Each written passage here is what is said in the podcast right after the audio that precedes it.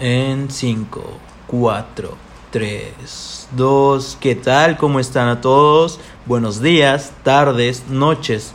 La hora que sea en la que nos estén escuchando, estén comiendo, cenando, desayunando, bañando al perro, recién despertándose, lo que sea. Bienvenidos a mi podcast, su podcast, nuestro podcast con mi amigo Marco Antonio. Buenas, buenos días, tardes o noches, donde quiera que nos estés escuchando.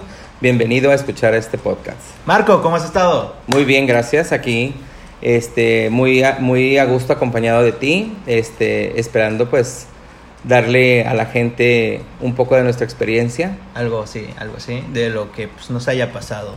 Mira, fíjate que te platico. Hace ratos que yo venía en el camión, empecé a ver varios niños, varios anuncios para lo del Día del Niño y me puse a pensar pues en, en mi infancia, ¿no? En cosas cosas bonitas que nos han pasado. Supongo que mi infancia pues es diferente a la tuya, son diferentes épocas. Pero... Así es. Así es, este, pues mi infancia se desarrolló entre el 71 que nací y el 77, 78. Los 70 En los años 70, así es. ¿En los 70 era la música disco? Así es, la música disco, sí. el Power Flower, todo aquello de aquella época. Yo era muy niño, obviamente. Estamos hablando que en el 77 yo tenía 6 años.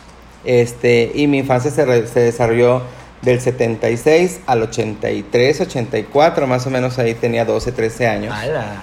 Este, la verdad que tuve una infancia bastante plena. Mi papá nunca estaba en casa porque trabajaba todo el tiempo, mi mamá era la que no estaba con nosotros. Nosotros tuvimos una infancia muy encerrada en casa porque no nos dejaban salir a jugar a la calle, jugábamos en el porche de nuestra casa. Eh, yo vengo de una familia de cinco miembros, tres, somos tres hombres y dos mujeres, papá y mamá, somos siete. Este, y mi papá nos tenía en el patio de nuestra casa, nos tenía unos columpios y un carrusel, que era donde jugábamos, y obviamente pues nos, nos traía juguetes, que carritos, a las mujeres muñecas, a nosotros trailers y todas esas cosas para jugar. Mi papá fue operador de autobús. O sea, este, tu, tu, tus juegos, tus juegos eran la, el, no sé, el carrusel, dices tú, y en los columpios, ¿no había algo como de que las correteadas, el bote pateado? Mi mamá siempre fue una mujer muy aprensiva, siempre se preocupó mucho porque no nos pasara nada. Ajá. Este, y nos dejaba jugar nada más en el porche de nuestra casa. Podíamos tirar jabón, podíamos tirar agua, nos podíamos... Ahí jugábamos a todo, a todo, a todo. ¿Algún momento que hayas inventado un juego? Inventábamos un juego de echar jabón en el piso porque teníamos cochera y teníamos rampa y en la rampa este nos uh, mojábamos el piso, echábamos jabón y nos íbamos de panza hasta el barandal. ¿De panza? De panza, sí. O sea, ¿así a, a pelo, a Tenía, pelo? Sí, a pelo. ¿O tenías sí, una sí. rampita, güey? No, era una rampa, una rampa que ya estaba pulida de tanto lavarla. Ajá. Porque mi papá metía su carro ahí y como pues, mi papá no estaba, el carro se quedaba afuera y la rampa estaba libre, entonces mi mamá todos los días, como se tiraba aceite del carro, lavaba la rampa con jabón y la rampa ya estaba lisa y mi mamá la trapeaba. Entonces estaba tan lisa y brillosa que tirábamos agua, echábamos jabón y nos tirábamos de panza ahí. Ah, y ahí jugábamos a todo, jugábamos a los globos, a la cuerda, a todos los juegos que se puedan jugar dentro de la casa y en el espacio pequeño que teníamos. La casa de mis papás tiene más o menos 9 metros de frente por 20 metros de fondo, entonces la cochera, ¿qué te dirá que eran? ¿Unos 12 o 15 metros? ¿Y nunca te diste un chingadazo así? Sí, Mm, claro, con cayendo. chichones, este, moretones, brazos dislocados. ¡Hala! ¿Tanto Todo, así? sí, porque jugábamos, éramos bruscos, pues éramos rudos. tres hombres. ¿Y cuántos, eh, cuántos eran? ¿Solo tres hombres? Somos cinco, somos tres hombres y dos mujeres. Ok. Las mujeres jugaban eh, igual de rudo que nosotros. O sea, no era como que las tenían separados. no, no, ni no, nada. no, para nada. Mi mamá jamás hizo diferencias entre hombres y mujeres. Oh, qué bien. Fuimos niños muy empáticos o siempre muy, muy juntos todos. Este, ahorita ya no tanto porque cada uno tiene responsabilidades y obligaciones con sus hijos. Sí, ya. Pero llevamos una infancia bastante este, compartida con los Mm, hermanos. Muy feliz. muy feliz, así Bueno, es. fíjate, güey, pues mi infancia llegó a ser que desde el 2002 al 2011, más o menos que tenía 10, 11 años, este, yo, yo era de inventar juegos, ¿sabes? Era como de que jugábamos al, al Lobo Q's, así se llamaba. Era, llegaba un señor a vender elotes y pues nosotros comprábamos así de los enteros, ¿no? Después de comer, eh, los, iban, los tiraban. Entonces yo le decía a mis hermanos, güey, no los tiren, nos van a servir de algo. Y como, ¿para qué te va a servir un elote, no? Yo los agarraba y teníamos puntos, que era un mezquite, era una camioneta y un, hoyo. Yo le dije, mira, estos elotes son llaves, entonces los tienes que meter en, en todos los puntos para que pues encierren al lobo, que yo era el lobo y yo los tenía que ir correteando, ¿sabes? Y pues ya a veces terminábamos peleando. Nosotros somos tres, mi hermana mayor, mi hermano más pequeño y yo. Entonces era, era de eso, inventar juegos. También con un primo que era nuestro vecino, este, inventé, se supone, porque ya existía, el balón mano, que agarrabas un balón y te lo aventabas. Hacíamos una canchita y pues nos los íbamos aventando. Si se te caía, perdías. Entonces un día de esto estábamos diciendo, güey, ¿te imaginas que esto lo metieran a las Olimpiadas? Era como seríamos campeones olímpicos. Eh, me gustaba mucho inventar juegos. Llegó un punto en la, en la primaria, sí, creo que era en la primaria, inventé el juego que se llamaba Hijo de tu hippie. O sea, para no decir groserías, así se llamaba. Eh, bueno, no, yo no le puse el nombre, yo nada más le puse como que la estructura del juego.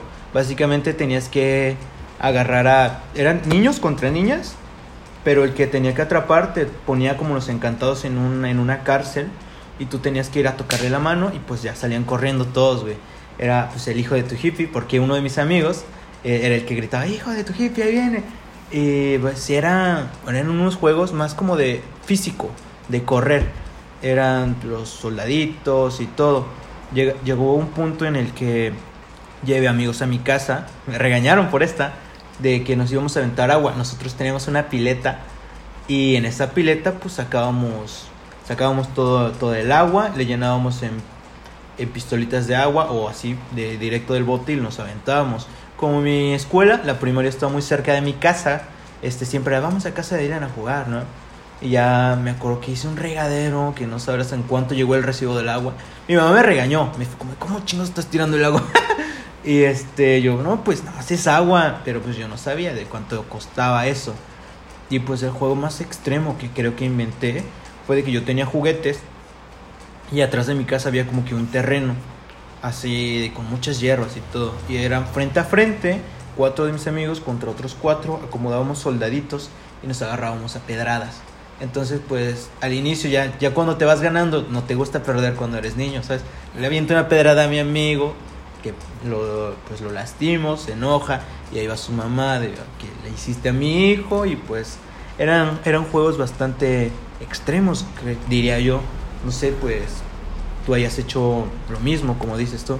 Fíjate que, este, pues acá en, nosotros, eh, no, eh, jugábamos toscos, sí te digo, acabamos con chichones, acabamos con brazos dislocados y este, moretones y esas cosas pero fue una infancia bastante plena, bastante sana, bastante este, cuidada, porque te digo, mi mamá era una mujer muy obsesiva con el cuidado de, de nosotros.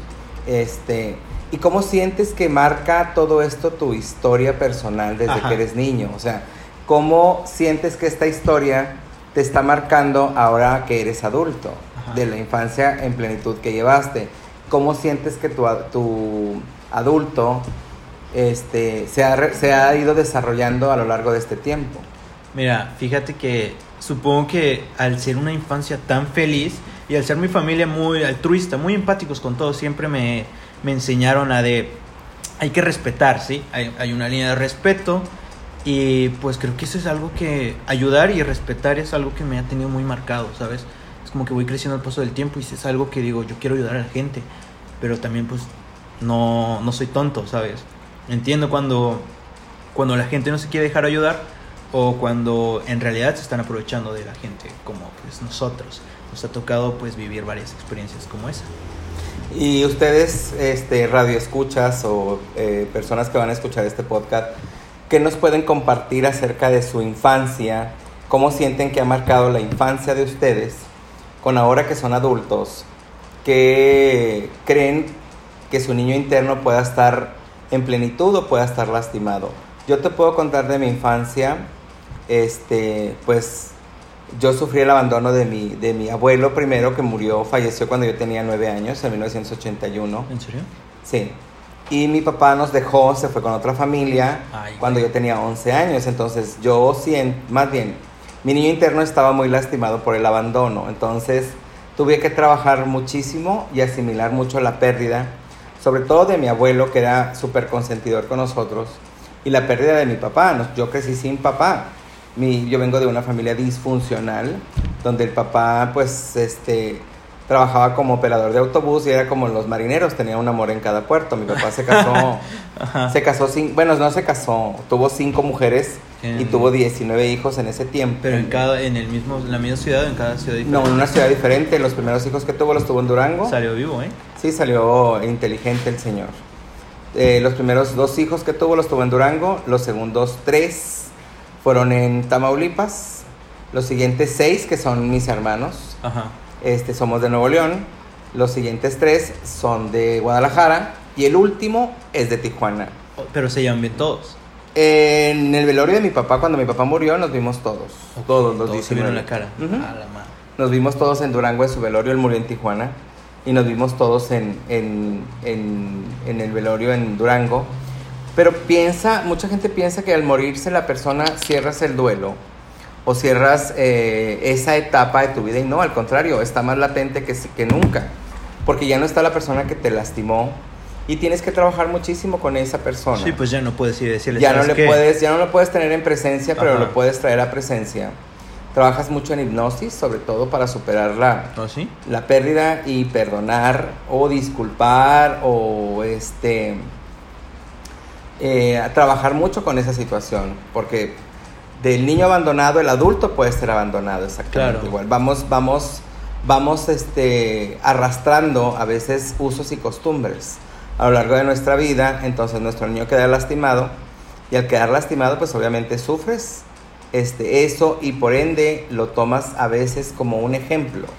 Yo gracias a Dios en mi caso llevo 23, 22 años casado, dos años duré de novio con mi esposa y al día de hoy no tengo ni siquiera la menor intención De abandonar. de abandonar, ni mucho menos, al contrario, cuido mucho esa parte de mi familia.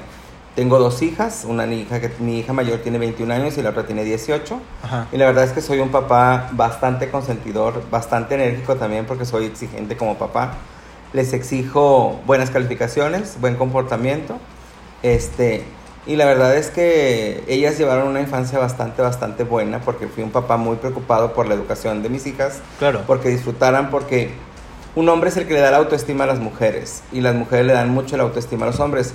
Por eso en México el matriarcado está muy marcado también, porque la mamá hace que el hijo se vuelva codependiente de una mujer. ¿Qué piensas tú, Digo? Sí, bueno, básicamente, mira, yo no puedo decir que me abandonó pues mi padre, ¿no? Pasé algo similar. Fue como de que yo sentí abandono, pero no fue un abandono como tal. Eh, tú cuando eres niño no entiendes las circunstancias en las que se encuentran y pues mi papá tuvo que irse del, del estado a irse a trabajar a México.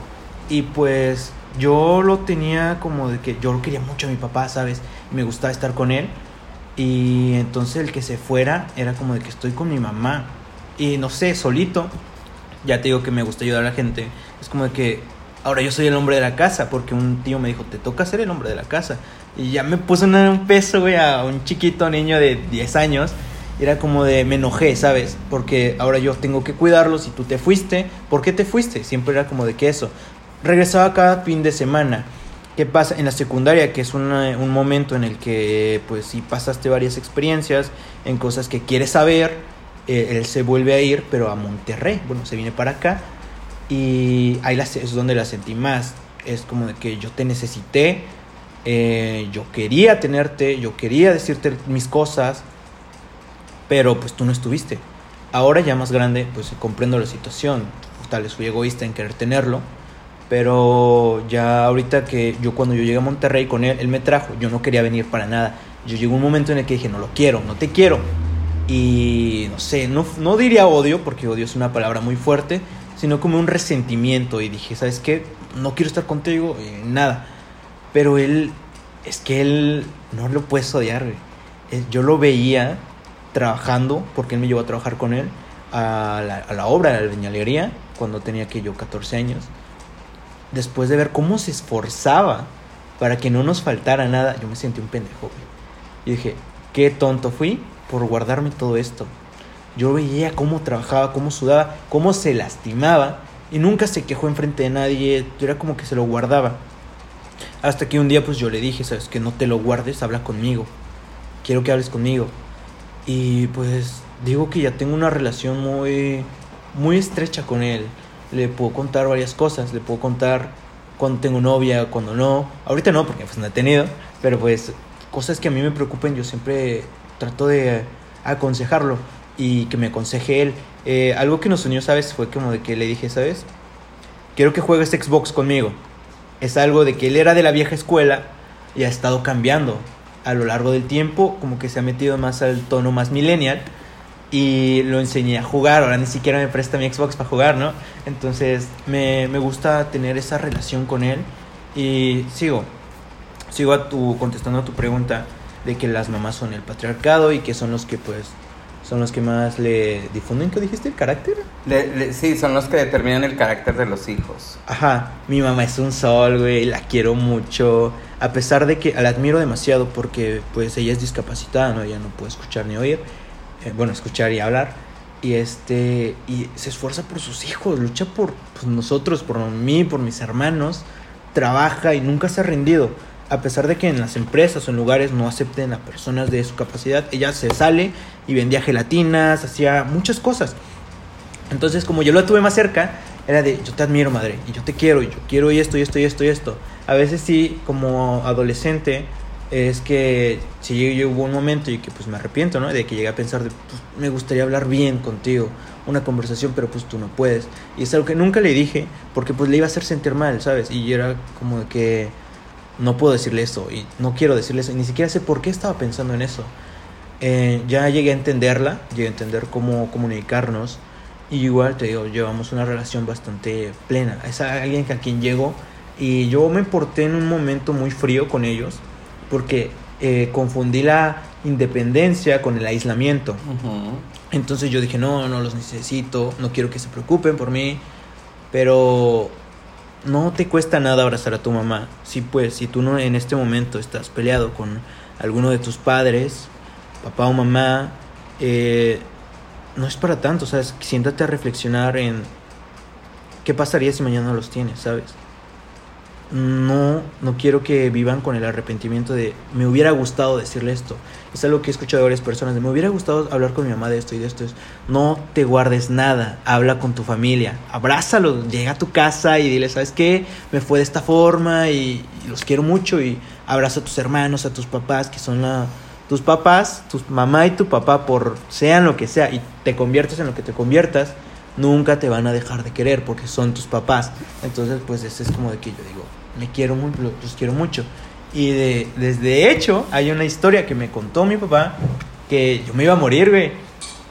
Este, ¿Tú tuviste alguna experiencia cercana a la muerte cuando eras chico? No, no, Nunca. gracias a Dios no. Gracias Ajá. a Dios, te digo, te digo, siempre fui un niño muy cuidado, muy este protegido. Mi mamá era sobreprotectora, si se puede decir de esa forma. Nunca he tenido ese tipo de experiencia de, de estar cerca de la muerte. Este, ¿nos puedes contar? Sí, claro, mira. Eh, ahorita no sé cómo tomarlo porque pues me enteré no hace mucho. Que básicamente yo siempre fui un llorón, ¿no? Desde que era chiquito, yo no me acuerdo. Eh, una ocasión en la que lloré en un bautizo de mi eh, hermano y yo le pregunté a mi papá, pues yo estaba bebé, ¿no? Me dijo, no, pues tú tenías cinco años estabas llorando. Yo, no, pues a lo mejor me dio sentimiento, como le hablaban a mi hermanito, ¿no? Eh, la situación era esta, yo tenía, no sé, serían dos o tres años, más o menos cuando pasó, sí, como dos o tres, porque mi hermano chiquito no hacía. Eh, iba a ser el cumpleaños de mi hermana y a mí me pusieron una vacuna, la que le ponen a los bebés, no sé cómo se llame. Este, bueno, como yo siempre lloraba, llegaba a puntos en los que me privaba. Entonces ya lo tomaban como algo normal, ¿no? ¿Y qué pasa? Me ponen la vacuna, la enfermera dijo, ¿sabes qué? Eh, le va a dar temperatura, le va a dar calentura dos o tres días, y, pero es normal por la vacuna, así que no se preocupen. Me dio temperatura dos días seguidos y pues mis papás pensaron que era normal por la vacuna. Entonces, este, ya llega el cumpleaños, fue en mera fiesta de mi hermana, en su mero cumpleaños, había mucha gente y yo comienzo a llorar. Comienzo a llorar, comienzo a llorar y cuento a mis papás que pues con, al momento de ver ¿no? que no paraba, es como que me sintieron acá el pecho, ¿no? Y me dijeron, ¿sabes qué? Vamos a llevarlo al doctor, rápido. Pero no tenemos que asustar a la gente. Mi papá con una preocupación se queda a atender a los invitados, a no le vas a dar esa preocupación a la niña que acaba de cumplir años, ¿no?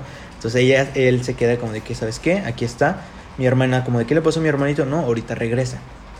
A mi mamá le toca llevarme con mi abuelita y con otro tío, no sé, no sé la verdad quién nos apoyó, pero gracias. Eh, les, les toca llevarme y cuentan ellos que a la mitad del camino yo dejé de respirar. Yo ya no, dejé, dejó de llorar el niño y ya no se escuchaba.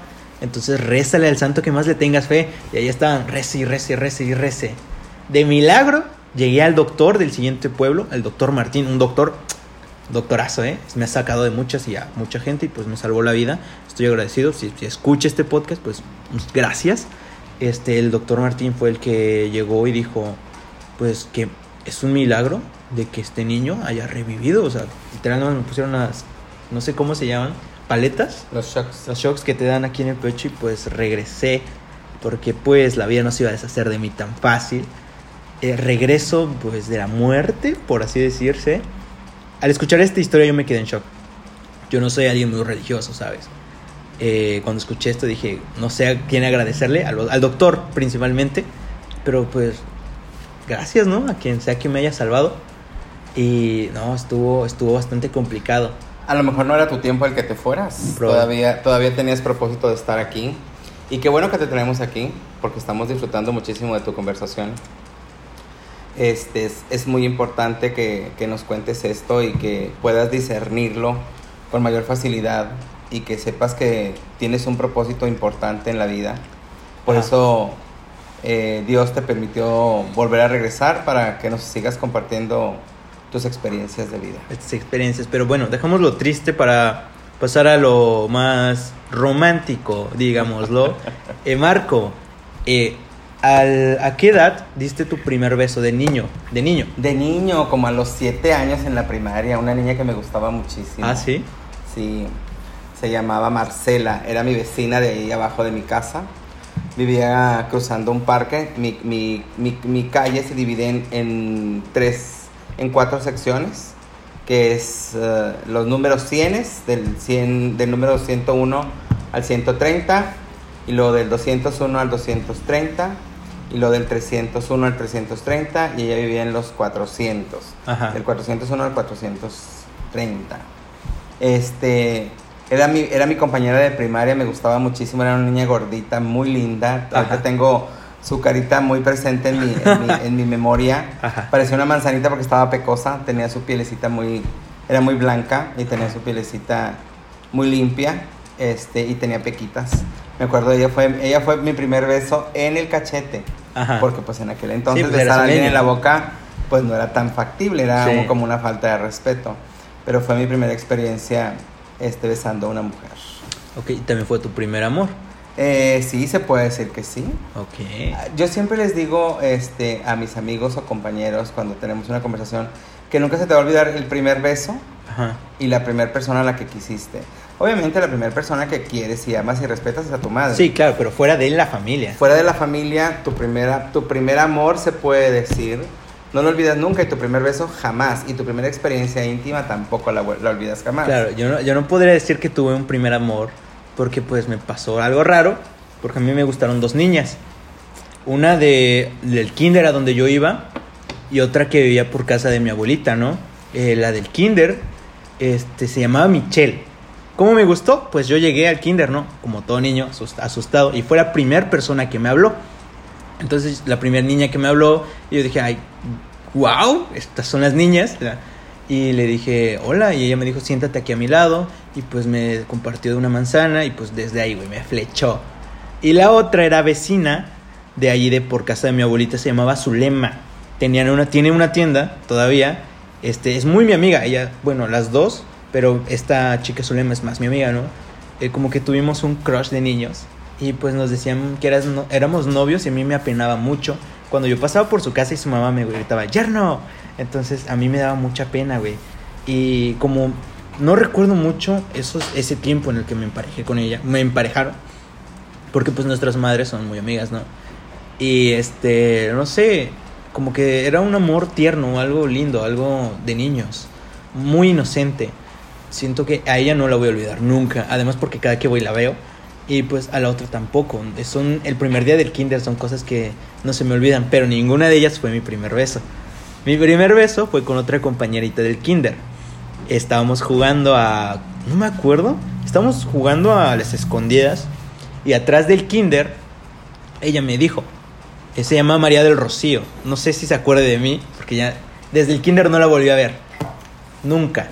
Entonces yo le dije, ¿has visto a Kevin, que era mi mejor amigo del kinder? Y dice, no, no lo he visto. Y ella, te digo, se llama María del Rocío y dijo, mira, ayer yo vi una novela y pues con mi mamá y dos personas se besaron, este, vamos a besarnos. Y yo, bueno, y nos, así, güey, bien acá, bien, de, bien obediente, ¿no? Entonces, pues nos, nos juntamos, ¿no? No sabemos, no sabíamos nada, íbamos en el kinder y cerramos nuestros ojos y nos íbamos a besar y chocamos, güey, la frente con la frente. No, así no es. Y ahora abiertos los ojos, pues te das un pico, güey. Y es como de, qué asco. ya sé. Y ya, ya regreso y me quedo en mi silla sentado serio. Ella no, porque pues ella, pues no sé, güey, yo creo que tenía más madurez o no sé. Ella pues siguió normal como si nada. Y yo dije, creo que me enamoré. Era niño. Eh, no la volví a ver después del kinder. Nunca la he vuelto a ver. Eh, no, María Rocío, si escuchas esto, llámame, ¿no es cierto? Este, no, tiene mucho que no, no volví a saber de ella, pero sí. Eh, ¿Cómo era tu, tu, experiencia en el kinder, tu primer mejor amigo? O Fíjate que en el tiempo en que yo este, tenía la edad de ir a preescolar, no había todavía esa exigencia de, de ir al kinder. Yo, yo, yo llegué directamente a la primaria, a primero de primaria, sí, exactamente cuando tenía seis años cumplidos. ¿Nunca fuiste al kinder? Nunca fui al kinder, así es. Mis hermanos, mi hermano más chico sí, porque ya se exigía el kinder, tercero de kinder, pero yo no tuve esa experiencia de, del kinder. En mi época... De hecho, a mí me metieron forzado al kinder. En mi época, yo entré en 1977 a la primaria, a primero de primaria, este, y no había, en aquel tiempo, estoy a punto de cumplir 50 años este año, este, en aquel tiempo no había, no se exigía el kinder y mi mamá prefería que estuviéramos Ponía en casa, que mi mamá como quiera nos ponía en casa a leer. Yo cuando entré a primero de primaria yo ya sabía leer, sabía escribir, sabía, sabía hacer números, sabía hacer divisiones, sumas, restas y multiplicaciones. Sabía leer de corrido. Ah, primero, en primero. En primero de primaria. Mi mamá nos enseñaba mucho, nos sentaba con nosotros y nos enseñaba a leer. Nos enseñaba el sonido de las letras para no entrar directamente a primaria, que es lo que te enseñan en el kinder no entrar directamente a primaria, este... Y aprender eso. Y aprender, volverlo a aprender. Entonces yo ya sabía que la A era la A y que era redondita y que tenía un palito a un lado y que la B tenía una pancita y que la C era como, como un columpio y la, eh, la, la, D era con una pancita al revés en lugar de con la pancita para arriba, para para atrás y así. O sea, mi mamá se, se, inventaba juegos cuando nosotros éramos niños. ¿Ah, sí? Y nos, así nos, nos empezó a educar. ¿Cómo cuál? Digo, yo entré a primero de primaria con seis años cumplidos. Yo soy del 19 de agosto del 71. Y entré con seis años cumplidos el 3 de septiembre. Recuerdo mucho que era la primera semana de septiembre que entramos a la primaria. Y yo entré leyendo, haciendo sumas, restas, multiplicaciones, divisiones. Y este, sabiendo el, el sonido de las letras, toda la abecedario. Eras como el más inteligente de tu salón. Eh, de hecho, siempre en la primaria fui el niño más inteligente. De, todos los, del primero a de sexto. De todo, de primero a sexto. En secundaria no tanto porque ya me entró la edad de la rebeldía. Ajá. Este, ya era menos enfocado. Pero me fue bien, ¿no? O sea, no, me fue, no, no bajaba de 8. Por ejemplo, 8, 9 y 10. Hombre. Este, en prepa, igual nunca dejé una materia. Siempre las pasé en primeras, pero panzaba, o sea, no pasaba. Pasaban de panzazo. En prepa. La, la, calificación mínima en prepa era 7.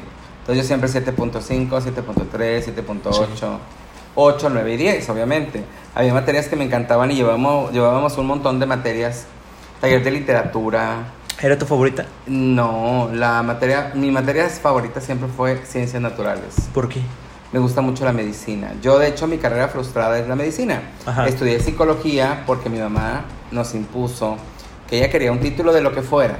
Pero quería un título. Sí, pero quería un título. Entonces, yo estudié psicología clínica. En, eh, en aquel tiempo, la, entrabas, a la, entrabas en tronco común, tenías los primeros cinco semestres. Entrabas como psicólogo general luego en quinto agarrabas una especialidad. Y ya salías como clínico, laboral, conductual, este, psicosocial o infantil. Entonces cada quien agarraba una rama y ahora no, ahora ya todas las ramas van a donde mismo sales como psicólogo general, ya si quieres una especialidad le haces, la haces fuera de la universidad, haciendo una maestría y después un doctorado. Pero te digo, en mi tiempo así era. De hecho, Dylan y yo, les, les, les, les comparto esto, Dylan y yo nos conocimos hace dos años casi. Sí, dos años. Este, eh, En la carrera. en- eh, entrando a la universidad, Dylan tenía 18, 17 años. 17 era un Yo joven. tenía 48 cuando lo conocí. Este, De hecho, yo pensé que eras el maestro, güey. y mis compañeros se confundieron que yo era el maestro. Soy maestro también porque soy catedrático también de una universidad privada. Y ahí conocí a Dylan y Dylan y yo hicimos buen, buen clic. Sí. De A lo hecho, mejor no el primer día, porque yo fui el primero que tomó la iniciativa. me ganaste, me ganaste, porque yo llegué, güey, y vi a todos mayores, más mayores que yo. Entonces yo pensé que esto era el maestro, ¿no? Pero bueno, este, vi a todos más mayores que yo. Mi tirada era, ¿sabes qué? Yo me paro y me presento, como siempre he sido, acá muy espontáneo. Y yo veo a todos mayores y yo dije, se enojarán si yo paro y me pongo enfrente y les digo mi nombre y todo. Y ya está como de, en ese debate mental de, ¿lo hago o no lo hago? ¿Les interesa o no les interesa? Ya están grandes. Entonces, cuando iba a abrir la boca, güey, llegas y tú y eres el primero en decir, pues, ¿cómo fue lo que fue lo que dijiste? No sé, rompiste el hielo de alguna forma y ya empezaste a interactuar más con todos y fuiste el que sacaste el tema. Pues vamos a presentarnos uno por uno y pues empezó Jaime, luego Cintia, luego yo, luego tú y este Isabel y Francisco, ¿te acuerdas? Verónica. Verónica, todos, éramos varios, ahorita pues De ya. hecho éramos 12 cuando empezamos. Ahorita yo ya voy en sexto tetramestre.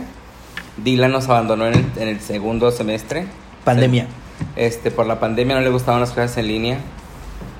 Y yo ahorita acabo de cruzar, acabo de cursar, más bien voy a cursar el sexto tetramestre de la vas, carrera de, de ciencias Ya jurídicas. te vas. Este, la verdad es que sí soy bastante insistente con estos niños que, que estudien, que se preparen, este, y la verdad es que este, hemos empatado muy padre en, en, en este asunto de la vida. Eh, me gusta mucho compartir con Dylan este, pláticas muy profundas. La verdad Eh, es, es, que, es interesante. este, pláticas muy profundas porque pues él con la inexperiencia que tiene de la vida y yo con la experiencia que tengo de vivir, podemos compartir. De hecho, este podcast era enfocado a nuestra infancia, por eso comenzamos hablando de nuestra infancia. Ajá. Pero pues nos- el, el- el- el mismo tema nos fue envolviendo en, en, lo- En, varias cosas. en los siguientes En temas exactamente. Este, y pues por eso eh, Dylan y yo hemos empatado bien, él por la, por la, por la, por la falta de, y yo por el exceso de, el Ajá. exceso de, de- de vida y él por la falta de vida. Entonces hemos empatado bien, a pesar de que él es un chavito, para mí, un huerquete, como le decimos aquí en Monterrey. A toda madre, soy a toda madre. Exacto. Un huerquete y yo ya soy un adulto, todavía no adulto mayor, pero ya soy un adulto. Me costó decirte, güey. la, la verdad, yo venía con respeto, ¿no? De que señor, de- no, como te digo. Sí, pues es que imagínate, te llevo 30 años de, de, Diferencia. este, de diferencia de edad, pero soy bastante jovial, soy bastante ameno con los jóvenes. Sí, la verdad, sí. Me gusta mucho convivir con, con, los, con, los, con los chavos. Con la chaviza. con la chaviza, como decíamos en nuestros tiempos. La chaviza, La güey. chaviza, este, y la verdad es que te inyectan mucha energía positiva a todos los chavos. Y vuelves a tener ese ímpetu que tenías cuando tenías esa edad. Y ya no los hago yo que suban a mi edad, sino ya me bajo yo a la edad de ellos y me, me- me vuelvo más empático con sus conversaciones, con sus pláticas, con que me comparten. Y la verdad es que yo disfruto muchísimo tener ese tipo de conversaciones Con la onda millennial. Exactamente. No quedarnos obsoletos, seguir, seguir avanzando porque el que se queda ahí, no avanza, este se vuelve aburrido. Sí, la verdad, sí, güey. ¿Sabes? De hecho, bueno, ahorita que dices que no, no cursaste el kinder, me acordé que te digo que a mí me metieron forzado. ¿Por qué? Porque se les olvidó cuántos años yo tenía. Y pues no me metieron cuando de- debía cursarlo. Creo que cursabas segundo y tercero, no cursabas primero, segundo y tercero. Yo iba a entrar en segundo, pero me metieron directo a tercero porque pues ya tenía la edad. Y si yo hubiera nacido de, de enero del siguiente año, pues ya te regresaban. Más bien, de agosto a diciembre del año, te regresaban un año. Pero pues no sé cómo lo hicieron conmigo, yo soy de noviembre. Y a mí no me, no me regresaron, ¿no? Vamos, te metes aquí. De hecho, fíjate que mi hija tuvo que cursar dos veces segundo de kinder para poder ir en tiempo a la, a la escuela. Ajá. Ella ahorita estuviera ya en octavo semestre, ya fuera a salir de carrera. Este, este septiembre cumple 22 años y tuvo que cursar dos veces segundo de kinder para poder estar en tiempo este, en, la, en, la, en la escuela tendría que tener los años cumplidos. Entonces, este, eh, La verdad es que yo le digo a mi hija, fue mucho mejor opción que se quedara ese año más. Va más madura, va más inteligente, va Sí, más... pero ¿cómo, ¿cómo funciona eso de ah, te quedas dos Eh, años, no? eh, por ejemplo, aquí eh, ¿No llegó un repelaste? momento en que... No, no, no. La, la, la misma Secretaría de Educación dictaminó que los niños deberían de llegar a primero de primaria con los seis años cumplidos. No importaba si cumplieran... Que cumplieran seis años hasta el primero de septiembre. Sí. Del día 2 en adelante ya no podían ya no podían entrar a la escuela porque hasta el 1 de septiembre se permitía en el tiempo en que Sí. fue un decreto gubernamental de aquí del estado de Nuevo León que los niños tenían que tener 6 años cumplidos pues mi hija era del 25 de septiembre entonces tuvo que hacer un año más ella ella entró casi de 7 años a primero de primaria Ah, la mami, neta. entonces como entró casi de esa edad a primero de primaria pues le sirvió mucho para ir con más madurez a, a- Ah, y pues, tomar mejores decisiones así es o sea, su año. el- ese Sí. año que, que se quedó no rezagada, porque la cambiamos de, de kinder, estuvo en un kinder primero, hizo primero y segundo. Y luego la cambiamos a otro kinder donde yo llevaba inglés y matemáticas y Ajá. español y todas las materias como si fuera primaria. De hecho, mi hija salió de kinder a primaria ya sabiendo sumar, restar, dividir y sabiendo todos los sonidos de las letras. O sea, con todo eso que aprendió, ya estaba en primero de kinder. Ya ¿no? está, yo en primero de primaria. Ah, de primaria. Yo en primero de primaria contrabandeaba avioncitos, güey. O sea, yo hacía aviones de papel y se los vendía a mis compañeritos. O sea, yo como que yo acababa rápido el examen y me ponía a hacer aviones. ¿Y qué estás haciendo aviones? Te lo vendo, ¿qué? Porque pues a nadie le salía cómo volaban. Entonces yo tenía el truco de doblar la punta, güey, para que agarraran vuelo y pues los lanzaba. Siempre he sido como de que hacer negocios, ¿no? Entonces, con avioncitos, con pinturas, con Gokus que calcaba, güey. Entonces siempre es como de que pinches negocios me salen acá. Eh, en la primaria fui muy juguetón. Sí, siempre me gustaba jugar, me gustaba interactuar, me gustaba todo, menos estudiar, me daba hueva. En la secundaria, yo creo que ahí sí le fallé mucho al estudio. Porque por en primaria era 8 y ya. En la secundaria bajé a 7. En segundo secundaria fue 7, 6. Y el tercero lo pasé con 7, 5. Porque al final me aliviané con un ochote que me rifé. Ya en el último, en el último semestre dije, no, güey, aquí, de aquí soy. Ya cuando me estaba componiendo. eh, entró a prepa y ahí me compuse, güey. 10, 10, 10, 9, 10, 10, 10, 9. Entonces, este. ¿Entiendes? Nada más por ese choque de realidad que tuve al, al, al ver cómo se esforzaba mi familia. Y por cierto, ¿tú tuviste algún recuerdo que tengas con tu mamá de que este es el recuerdo más gracioso que tengo con mi mamá? Eh, ahorita te marco. Sí, te- no sí tengo recuerdos, ahí le quitan nada más. Sí tengo recuerdos con mi mamá. Uy, mi, mi mamá estuvo todo el tiempo con nosotros.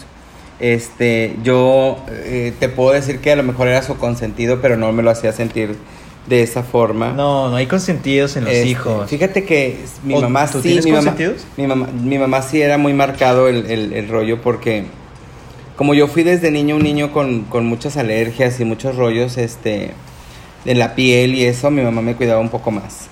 Pero tengo recuerdos inmemorables con mi madre. Mi madre era una mujer muy preocupada por sus hijos, nos atendía de Sí. todo a todos. Pero súper que digas, este es este el recuerdo que me gusta. Fíjate que así el recuerdo que tengo fue cuando cumplí como tres años que mi mamá me hizo un pastel, porque aparte tengo memoria fotográfica. ¿Ah, sí? Me acuerdo perfecto cuando mi mamá llegó con mi hermano el más chico que me lleva dos años. Yo soy del 71, él del 73. Y me acuerdo cuando llegó con él recién nacido bebecito. Y yo tendría, iría a cumplir dos años. ¿Nunca tuviste envidia de hermano mayor? No. Fíjate que entre nosotros, como hermanos, sí, pues obviamente diferencias porque somos hermanos pero nunca una discrepancia de, de porque mi mamá eh, se preocupaba más por uno por otro. No, mi mamá nunca hizo diferencias entre nosotros. Digo, yo al final de la vida, mi madre ya no, ya no vive, ya murió hace cinco años. Y mi madre y yo fuimos muy empáticos, tuvimos muchas cosas en común, como vivir solos, vivimos solos, mis hermanos, mi hermano más chico se casó tres años antes que yo, yo fui Ajá. el último que me casé de mi casa, mis hermanos se casaron muy jóvenes, mi hermana la mayor se casó de 15 años, mi otra hermana de 17. Pero eso otro- antes era normal, ¿no? Fíjate que no era tan normal, se casaban chicos porque pues no querían, no querían tener la presión de, de la casa, de ayudar o de mantener y de esas cosas. Ajá. Pero, este, mi mamá nunca, te digo, nunca hizo diferencias entre sus hijos. Siempre para ella todos fueron iguales. Decía mi mamá que mm, ella no se preocupaba por el más vivo, sino se preocupaba por el más pendejo. Porque siempre hay uno que, Ya sé. que, que le tienes que ayudar un poco más. Pero digo, entre estos asuntos de la diferencia de que yo me pusiera celoso por alguno de mis hermanos, no. Jamás. Nunca, nunca, nunca, nunca fui celoso de que mi mamá hiciera apoyara más a uno que a otro, no. Mi mamá siempre fue muy, muy, muy pareja con todos. Sí, hasta cuando se lo sonaba. Mi papá sí tenía, las mujeres eran sus consentidas. Ok, pues sí. Mi papá, al fin de rancho, eh, hombre bragado, este, pecho, eh, lomo plateado, pelo Sí. en pecho, este, so- las- mis hermanas eran sus consentidas y más la más chica. Este, pero no, digo, la verdad es que mi infancia se desarrolló bastante normal. Sí. No, yo no sé si haya favoritos, papá, pues dime, ¿no? Si tienes un favorito, aquí lo hablamos, mamá también. No, quién sabe. Creo que no, porque ellos siempre han dicho, no, aquí no hay ningún favorito. Este, llegamos a pensarlo, llegamos a pensarlo, el más chico, porque pues es más chico, ¿no? Pero no, no, no creo que haya un favorito. Eh, yo sí llegué a tener unos celos, o puede que sí, porque al mayor lo quieres porque es tu mayor, es tu primogénito, ¿no? Claro. Y al menor, pues es el menor, es el más chico, es el.